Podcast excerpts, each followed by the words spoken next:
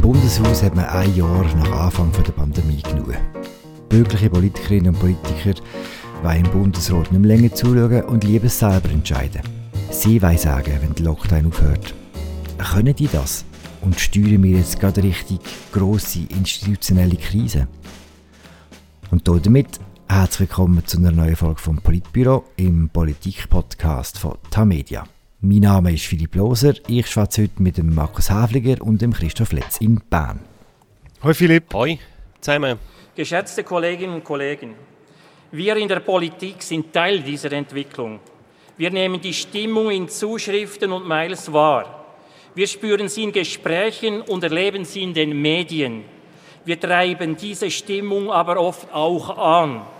Äußerungen, die diskreditieren, Indiskretionen, Behauptungen und Vergleiche, die unredlich sind oder gar Aufbruch zum Gesetzesbruch.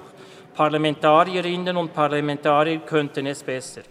Der, den wir hier gehört haben, war der Nationalratspräsident Andreas Abi. Mit dieser Rede hat er die Frühlingssession im Bundeshaus eröffnet. Abi ist Mitglied der SVP und das erklärt vielleicht, warum er so ein bisschen verdrückt wirkt, weil äh, er sich jetzt sogar auf recht heiklem Terrain befindet. Wenn der Nationalratspräsident sagt, wir Parlamentarier und Parlamentarier können das besser, was meint er mit dem? Ja, ich glaube, er spricht die Verschärfung vom Ton an, die Aggressivität vom Ton, wo wir in den letzten paar Wochen gehört haben, in politischen Auseinandersetzungen. Also Politiker haben massiv den Ton verschärft gegen den Bundesrat, auch gegeneinander. Und ähm, er spricht nicht zuletzt auch seine eigene Partei an, wo da von Diktatur anfangen reden und andere ähm, äh, massive Vorwürfe, die man so eigentlich schon lange oder noch fast nie gehört hat in der Schweizer Politik. Hm. Die Situation ist eigentlich eskaliert in der Wirtschaftskommission vom Nationalrat. Christoph, was ist dort genau passiert? Äh, vor dem Wochenende hat die Wirtschaftskommission die Änderungen vom Bundesrat im Covid-Gesetz müssen diskutieren. Der Bundesrat hat äh, beantragt unter anderem, dass für die Kulturschaffenden mehr Hilfe gibt, dass ähm, Kurzarbeit nochmal gelockert und verlängert wird, ähm, dass man äh, zusätzliches Geld spricht für Härtefallhilfe und so weiter. Und das Gesetz ist in der WAC, in der Wirtschafts- und Abgabenkommission, vorberaten worden. Und dort hat dann statt quasi eine Behandlung vom bundesrätlichen Vorschlag, hat eigentlich die WAC angefangen, ein neues Gesetz zu schreiben. Und zwar hat sie ähm, mehr oder weniger, wo sie das Gesetz schreiben, dass ab dem 22. März die Restaurants und ganz viele andere Angebote wieder offen haben. Mit anderen Worten, die WAC nimmt da, oder das Parlament nimmt dem Bundesrat so weit Federn aus der Hand und äh, fängt selber an, die Krise zu managen. Markus, kann das die WAC überhaupt rein vom parlamentarischen Ablauf her? Weil am Schluss ist es immer noch der Bundesrat, der in der Verantwortung steht, oder? Ja, ähm, der Bundesrat stützt sich ja bei seinen Massnahmen eigentlich auf zwei Gesetze. Es ist das Epidemiegesetz, wo so sagen wir allgemein abstrakt zeigt, was der Bundesrat kann machen in einer Pandemie. Und dann hat man ja für die Krise, weil eben dem Epidemiegesetz nicht alles geregelt ist, hat man noch das letzte Jahr ein Spezialgesetz gemacht, das sogenannte Covid-19-Gesetz, wo befristet ist. Ähm, und sie kann solche Beschlüsse in das Gesetz schreiben. Das Gesetz, weil die Änderung sowieso im dringlichen Verfahren vorgesehen ist, schon vom Bundesrat, wird das in dieser Session von Betnerrat behandelt, also National- und Ständerat, ähm, im dringlichen Verfahren. Und das Parlament, die beiden Kammern können fast alles in das Gesetz hier schreiben, was sie wollen eigentlich. Ja, mhm. ich bin der Meinung, sie können das machen, wenn sie das wollen. Und trotzdem gehört noch der Andreas Abi beschwichtigende Worte an seine Kollegen richten am Anfang der Session. Wo liegt das Problem jetzt bei diesem Vorgehen der Kommission? Ich glaube, ein, also ein zentrales Problem ist, dass man dass das Parlament eigentlich nicht für, ähm, sagen wir mal, das Mikromanagement von einer Krise ähm, nicht dazu tauglich ist. Weil es kann viel zu wenig rasch reagieren. Es hat ja nur viermal im Jahr Session, drei Wochen lang. Das heißt, wenn sich die Situation verändert und in der Pandemie verändert sich die Situation permanent, sehr schnell, kann das Parlament nicht angemessen reagieren. Und somit, wenn das Parlament jetzt da quasi tatsächlich den Bundesrat übersteuert und äh, Entscheide durchdruckt gegen ähm, den Willen der Exekutive, dann geraten wir in ein institutionelles Chaos rein, wo, wo, wo so nicht vorgesehen ist, weil der Bundesrat müsste ja dann gleich wiederum, ähm, wenn, sie, wenn jetzt die Fallzahlen würden steigen, Maßnahmen ergreifen, wo im Widerspruch sind zu äh, Parlamentsbeschlüssen und das ist ähm, für den Bundesrat sehr unangenehm und es ist auch für die Öffentlichkeit in der Schweiz ist, äh, zumindest sehr verwirrend, wenn so unterschiedliche ähm, Pläne und Perspektiven entstehen. Das ist eine Forderung, die man immer wieder hört aus dem Parlament. Irgendwie die Wirtschaft braucht jetzt Perspektiven, die Restaurateure, ähm, Gastronomie, Eventbranche, alle, die so stark betroffen sind von diesen ähm, Einschränkungen im Moment, die brauchen eine Perspektive. Das Parlament bietet da eine Perspektive, aber eine, die sich möglicherweise nicht halten lässt, wenn der Moment kommt. Und es stellt sich dann schon die Frage, ist es denn gescheiter, ähm, wenn wir jetzt Hoffnungen der, der, Gastronomen Hoffnungen macht auf eine Öffnung am 22. März und die nachher wieder am, äh, eine Woche vorher oder drei Tage vorher oder eine Woche nachher schon wieder muss rückgängig gemacht werden, weil einfach die Fallzahlen die Öffnung noch nicht erlauben. Ja, und es geht aber noch weiter. Es ist eben gar nicht so einfach, das nachher wieder rückgängig zu machen, weil das Parlament will ja einschreiben, Restaurants sind ab 22. März offen. Punkt. Oder das wäre Gesetzesbestimmung, die sie beschließen Und nehmen wir jetzt an, am 25. März gehen die Fallzahlen durch Decken. Oder dann müsste vielleicht der Bundesrat nochmal irgendwie eine Massnahme ergreifen. Aber jetzt hätte er das Problem, im Gesetz für Stadtrestaurant müssen offen sein. Und jetzt ist die Frage, was kann er denn überhaupt noch machen? Es ist dann der Vorschlag gekommen, notabene von der SVP selber, der Benjamin Gietze, der SVP-Nationalrat, hat das auf Tele Zürich gesagt am Sonntag, ja, dann kann er ja einfach wieder Notrecht machen oder? Und das wäre wirklich staatspolitisch dann ungefähr das Letzte, was man sich wünschen kann. Zuerst beschließt das Parlament ein Gesetz und dann wird das vom Bundesrat nachher zwei Wochen später per Notrecht ausgehebelt. Also das wäre dann wirklich ähm, diktatorische Verhältnisse eigentlich, wo aber das Parlament selber würde provozieren und noch, es gibt sogar noch einen perversen Effekt weil ja dann würde steht, die Restaurants sind offen, müsste der Bundesrat wahrscheinlich in einer ersten Phase zumindest andere Bereiche schliessen, wo eben nicht explizit geregelt sind. Und nicht explizit geregelt wären dann zum Beispiel die Schulen. Nicht explizit geregelt wären zum Beispiel die Läden, weil die sind ja jetzt schon aufgegangen. Das heißt, der Bundesrat müsste dann bei einer dritten Welle zuerst wahrscheinlich die Läden schliessen, vielleicht zuerst die Schulen schliessen, bevor er nur könnte daran denken, auch die Restaurants wieder zu schliessen. Und sogar die Schiessstände, und das finde ich wirklich Pointe, sogar die Schiessstände wäre für ihn schwieriger zum Schliessen als die Volksschulen. Oder das wäre der Effekt von dem Gesetz, weil auch das Parlament, die Wirtschaftskommission will ja auch die Schiessstände per Covid-19-Gesetz auf den 22. März zwingend wieder öffnen. Wie entsteht so etwas? Wie entsteht so eine Antragsschwette? Also es sind ja über 90 Anträge, gewesen, die offenbar eingereicht worden sind in dieser Kommission von verschiedenen Lagern. Ja, ja, es ist wirklich eine Schwette. Also ich kann es mir nur so erklären, mich erinnert die ganze Situation sehr stark an ähm, die Situation im April, Mai vom letzten Jahr. Ähm, das Bedürfnis vom, vom Parlament und von Parteien und Parlamentariern im Besonderen ähm, in dieser Krise eine Rolle zu spielen. Ähm, die, der, der Druck, der auf den Bundesrat ausgeübt wird, in der, in, der, in der, öffentlichen Kommunikation, über die Kommissionen und so, der äh, kann ich nur so verstehen, dass irgendwie Politiker nicht klarkommen damit, dass sie im Moment nicht die sind, wo wo sagen, was im Land geht, so. sondern mhm. es ist eben der Bundesrat. Und ähm, das ist es natürlich irgendwie kurzfristig betrachtet ein Problem für die Politiker, weil äh, sie existieren nicht. Aber institutionell ist es, wie gesagt, äh, sehr problematisch. Ich weiß nicht, wie es du siehst, Markus.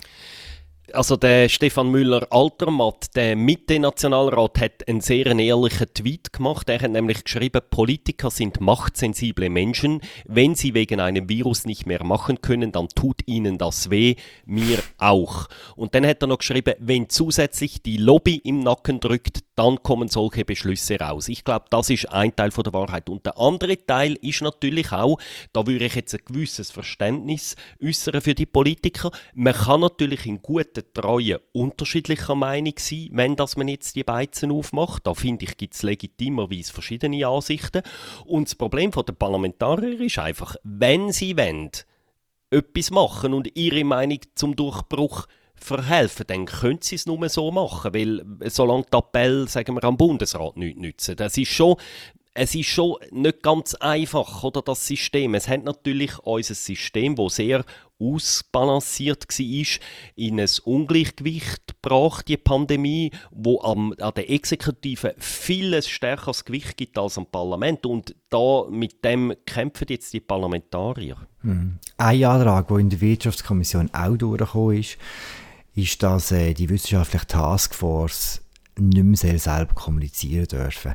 Hat das auch mit dem zu tun, dass Parlamentarier lieber selber eine grosse Rolle spielen? Oder was, oder was steckt da dahinter? Ich habe das Gefühl, es geht schon auch darum, dass aus dieser wissenschaftlichen Taskforce immer wieder mahnende und warnende Stimmen zu hören sind. Und dass es eine Mehrheit in der WAC nicht gern hat, wenn äh, Problematik der Situation zu stark geschildert wird. Also, ich würde denen auch unterstellen, dass es darum geht, ähm, fundierte Kritik auch ein Stück weit mundtot zu machen. Und das ist ein höchst bedenklicher Vorgang, wo auch mit der, sagen wir mal, mit der Redefreiheit und der Wissenschaftsfreiheit in dem Land für mich nicht vereinbar ist.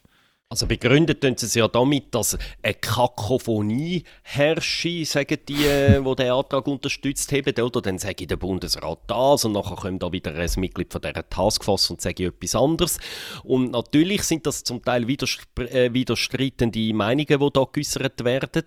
Aber ich meine, der Punkt ist einfach die Idee, dass irgendwie die ganze Wissenschaft, die ganze Wissenschaftstaskforce und der ganze Bundesrat nur mit einer Stimme dürfen sprechen, die finde ich schon sehr undemokratisch am Ende vom Tag. Ich glaube, man kann dem Publikum auch zumuten, dass es kann unterscheiden kann, ob jetzt da ein Wissenschaftler seine persönliche Ansicht äußert, gestützt auf seine Forschung, oder ob es ein Regierungsentscheid ist. Dass irgendwie eine Mehrheit von unserem Parlament das Gefühl habe, mit dem dürfen wir das Publikum überfordern, finde ich wirklich recht bedenklich persönlich.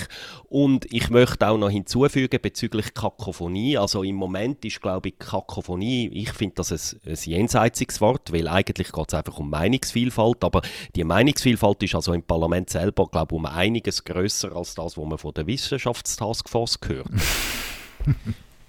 Was dann noch dazu kommt, oder, ist äh, die Problematik, also ich behaupte, die WAC hat mit dem Entscheid unterschätzt sie das Informationsbedürfnis in der Bevölkerung extrem. Wir sehen es ja selber ähm, bei unseren Zugriffszahlen äh, auf unseren Newsportal, dass sich unsere Leser extrem fest für alles interessieren rund um das Coronavirus. Auch, um, auch für die Einschätzung von Experten, auch für kontroverse Ansichten, auch für Leute, die finden, man sollte schneller öffnen, man sollte weniger schnell, das Virus wird weniger gefährlich und so weiter. Das interessiert alles extrem fest.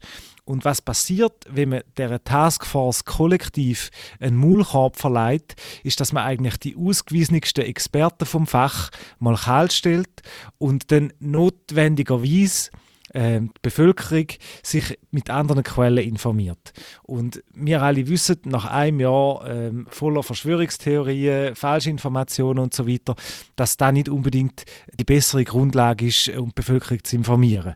Also wenn man irgendwie ähm, wenn die WAC quasi da ernsthaft will, dass sich die Leute nur noch über dubiose YouTube- oder Telegram-Kanäle über das Virus informieren, dann ähm, hat sie mit dem Entscheid da erreicht, was sie will, aber ich kann es mir ehrlich gesagt nicht vorstellen.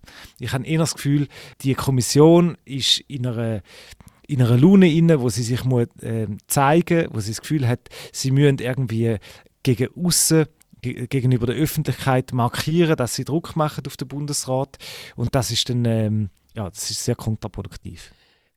Es ist ja interessant, was Petra Gössi in den letzten Tagen mehrmals gesagt hat, die FDP-Präsidentin. Sie hat mehrmals gesagt, auch im Fernsehen, Tele Zürich zum Beispiel, ja, sie kommen extrem viele Zuschriften über aus der Bevölkerung, die genug haben von dem Lockdown und, ähm, und sie wollen einfach, ähm, sie sagen ja die Volksvertreter und sie müssen die Stimme ins Parlament hineintragen, dass man jetzt aufhören und so weiter. Das hat sie als eine Begründung gezeigt, oder? Man hat einfach genug oder, von dieser Pandemie eigentlich. Und sie sieht sich jetzt hier als Briefträger oder als Sprachrohr von dieser angeblichen Vox Populi. Hm. Das ist interessant von dieser Kakophonie, die ihr vorhin jetzt angesprochen habt, dass die Wirtschaftskommission so einen Entscheid fällt, die wissenschaftliche Taskforce nicht mehr schwätzen ist auch Ausdruck davon, dass sich eben die Stimmung und der Ton und äh, das ganze, die ganze Gemengelage ziemlich angespannt hat die letzten paar Tage.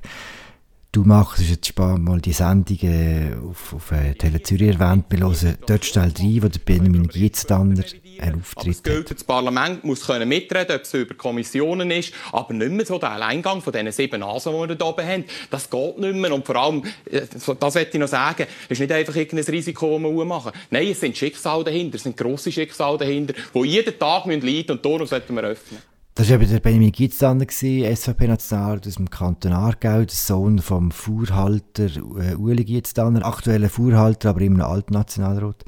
Er ist nicht der einzige SVPler, der den Ton in den vergangenen Tagen ziemlich verschärft hat. Haben wir es hier mit einem SVP-Problem zu tun? Es ist ja interessant, am Anfang der Pandemie hat sogar der SVP-Präsident einen Brief unterschrieben, wo er irgendwie am Bundesrat die absolute bedingungslose Unterstützung und, äh, und zugesichert hat. Und dann ist monatelang hat die SVP umgegeiert. Thomas Eschi, Fraktionschef, hat sehr scharf kritisiert, die anderen haben sich zurückgehalten und jetzt seit ein paar Wochen hat man das Gefühl, dass die SVP für sich ihre Rolle gefunden hat. Und die Rolle sieht darin ein, dass sie einfach mehr oder weniger gegen alles sind, was der Bundesrat beschließt in dieser Pandemie. Sie wollen öffnen, sofort, noch lieber gestern als morgen und sie werfen dem Bundesrat vor, er habe Diktatur eingeführt. Das ist ja inzwischen eine Art Parteidoktrin. Also zuerst hat es der Christoph Blocher gesagt, dann Magdalena Martula Blocher und nachher auch noch der Parteipräsident Marco Chiesa haben alle gefunden, das ist jetzt Diktatur, Diktatur, Diktatur. Und, und jetzt sind sie einfach auf Fundamentalopposition. Und sie behaupten ja, dass sie durch das hunderte von Neueintritten haben. Also sie haben das Gefühl, das hilft ihnen auch als Partei, die, die Rolle. Also doch allein ein SVP-Problem. Ich würde, ich würde auch nicht so ja. sagen ich meine, Kritik an der bundesrätlichen Politik gibt es auch von links, beispielsweise am, am Finanzminister Maurer. Er sei zu geizig, er spare zu viel, er äh, löche die Wirtschaft untergehen, indem er irgendwie so auf seiner äh, Geldkiste hocke. Ähm, aber ich glaube, die Verschärfung im Ton, der Markus hat es erwähnt, da ist schon so ein, ein SVP-Phänomen. Im Windschatten von der SVP sieht man aber ähnliche Tendenzen auch bei der FDP. Die hat auch ähm, im Februar so ein das Feuer auf ähm, den Gesundheitsminister Alain Berse eröffnet, was dann zu der paradoxen Situation geführt hat, dass eigentlich die zwei Parteien, die die Mehrheit haben im Bundesrat, härter den Bundesrat attackiert haben wie alle anderen.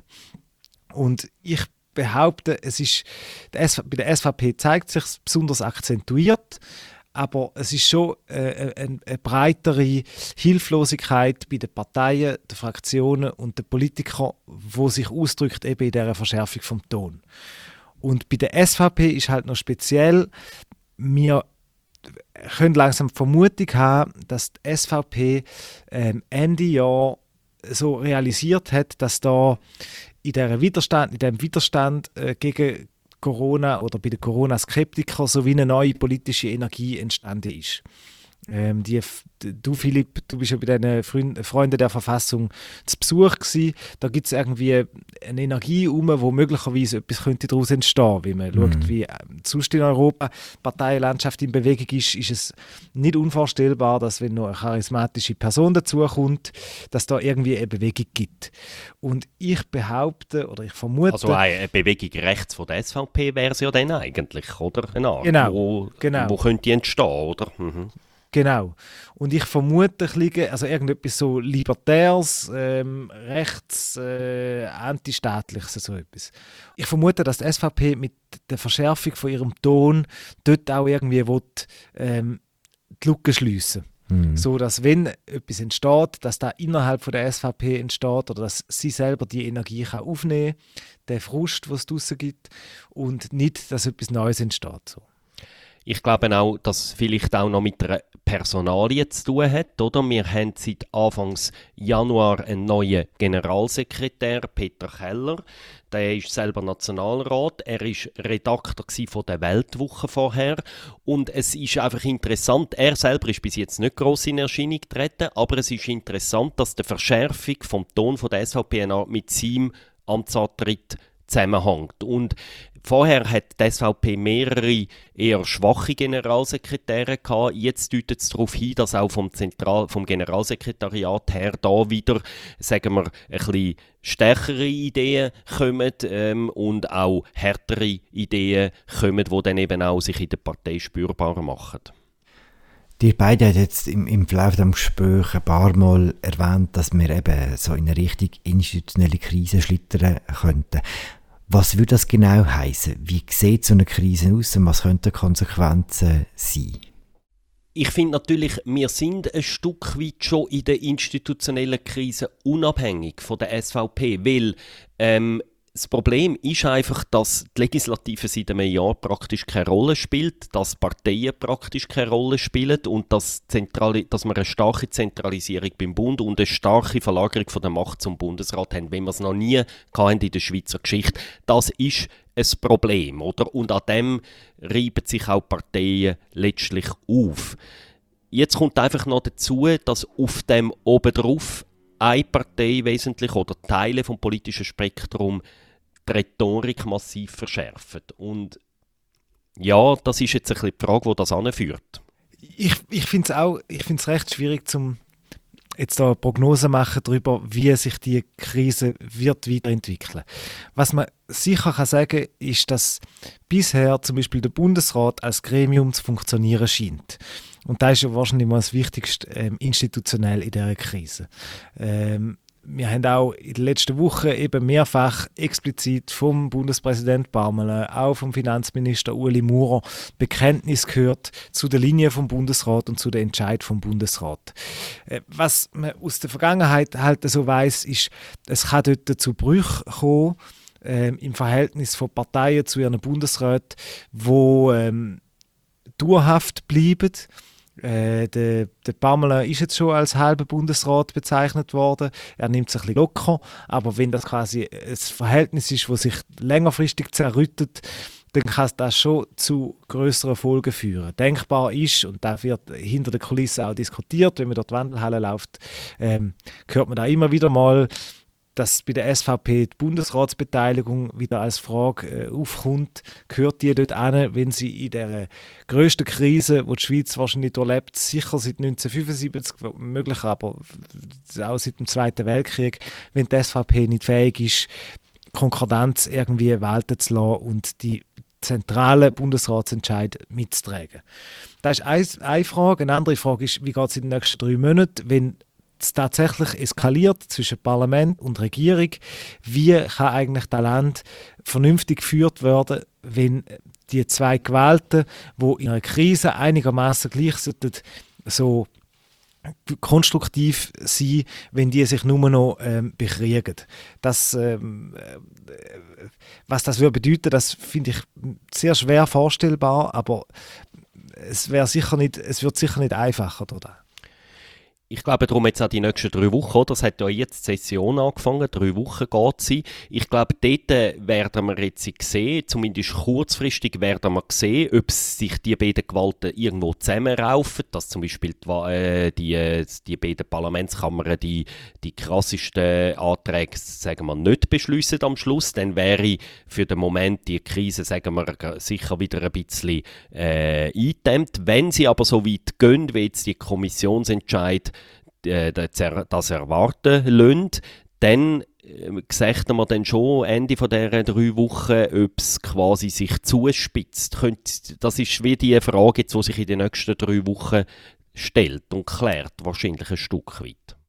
Können wir vielleicht zum Schluss noch ein bisschen staatspolitischen Grundkurs machen? Weil, ob es eskaliert, wie du gesagt hast, Markus, kommt, kommt darauf an, wie jetzt die drei Wochen verlaufen. Wie geht es jetzt genau mit dem beschleunigten Verfahren und dem Covid-Gesetz? Also, äh, der ganze Prozess kommt jetzt ins Parlament. Am Donnerstag diskutiert zum ersten Mal der Ständerat das Covid-19-Gesetz. Und im Ständerat ähm, ist schon absehbar, dass man wenig äh, gewillt ist, so Mikromanagements betreiben und jedem einzelnen Budeli vorschreiben, dass am 22. muss öffnen und, oder nicht. Ähm, parallel dazu wird WAC vom Nationalrat ähm, aber weiter über das Gesetz diskutieren. Die haben dermaßen viel ähm, Anträge in der letzten Sitzung, dass sie eigentlich zum Kern von dem Covid-Gesetz vom Bundesrat gar nicht vorgestoßen sind. Die müssen jetzt da noch nachholen. Und vom Donnerstag an geht dann aber das Gesetz ähm, von der einen Kammer in die andere hin und her, bis man eine Einigung erzielt. Es ist gut möglich, dass ähm, bis in die dritte Woche von der Session. Differenzen bestehen, dass eben beispielsweise im Nationalrat sich die Öffnungsturbos durchsetzen, im Ständerat eher die vorsichtigen und institutionelleren äh, Lager äh, überhand haben. Und dass man am Schluss in der dritten Sessionswoche in einer Einigungskonferenz sich auf ein Gesetz muss einigen Wenn man aber anschaut, wie viele Anträge das da sind und wie, ähm, wie verhärtet die Fronten sind, ist es für mich momentan nicht unvorstellbar, dass man das Gesetz in dieser Session gar nicht unter Dach und Fach bringt. Eigentlich müsste es am 18. oder 19 verabschiedet werden, also am 19. definitiv in der Schlussabstimmung. Und das zeigt auch, oder? Es ist sicher bis in die letzte Woche, eben vielleicht lange es gar nicht, sagt jetzt der Christoph, eigentlich müsste es lange, aber auch dann wird es bis in die dritte Woche wird man in vielen Punkten nicht wissen, was sie beschließen und in Kraft treten würde es am 22. März, oder? Das heißt, auch die Restaurants jetzt zum Beispiel, wo ja so eines der Herzstücke von dieser Debatte ist, die wüssten bis etwa drei Tage vor dem 22. so oder so nicht, ob sie jetzt können aufmachen am 22. oder nicht. Also es ist, es zeigt, oder, wie da, ähm, wie da wirklich, ähm, es ist wirklich recht eine außerordentliche äh, Session, die uns da erwartet, glaube ich. Mhm. Also über viel anderes können sie gar nicht reden, oder? Wenn man die ganze Zeit über das Covid-Gesetz muss schwätzen wahrscheinlich. Genau, also verschärfend kommt dann noch dazu, dass die Krise ja dynamisch bleibt, also Pandemie.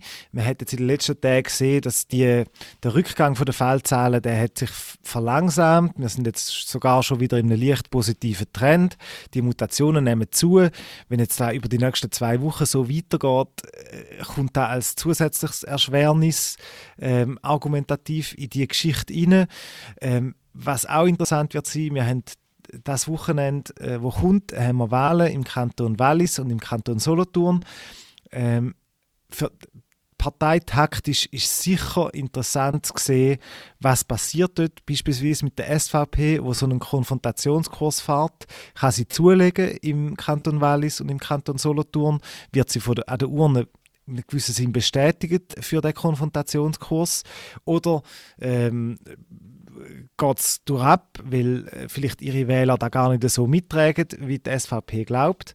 Ähm, das, ich schließe nicht aus, dass solche Erwägungen dann auch einflüssen in der zweiten und in der dritten Woche in der Art und Weise, wie man das Covid-19-Gesetz äh, verabschiedet. Hm. Ein Jahr ist die Pandemie alt, kleiner Geburtstag und Themen gehen uns nicht aus. Markus Häfliger, Christoph Lenz, danke vielmals für äh, das interessante Gespräch. Das war es. Eine weitere Folge vom Politbüro im äh, Politik-Podcast von der Media. Die finden es überall, wo man Podcast findet.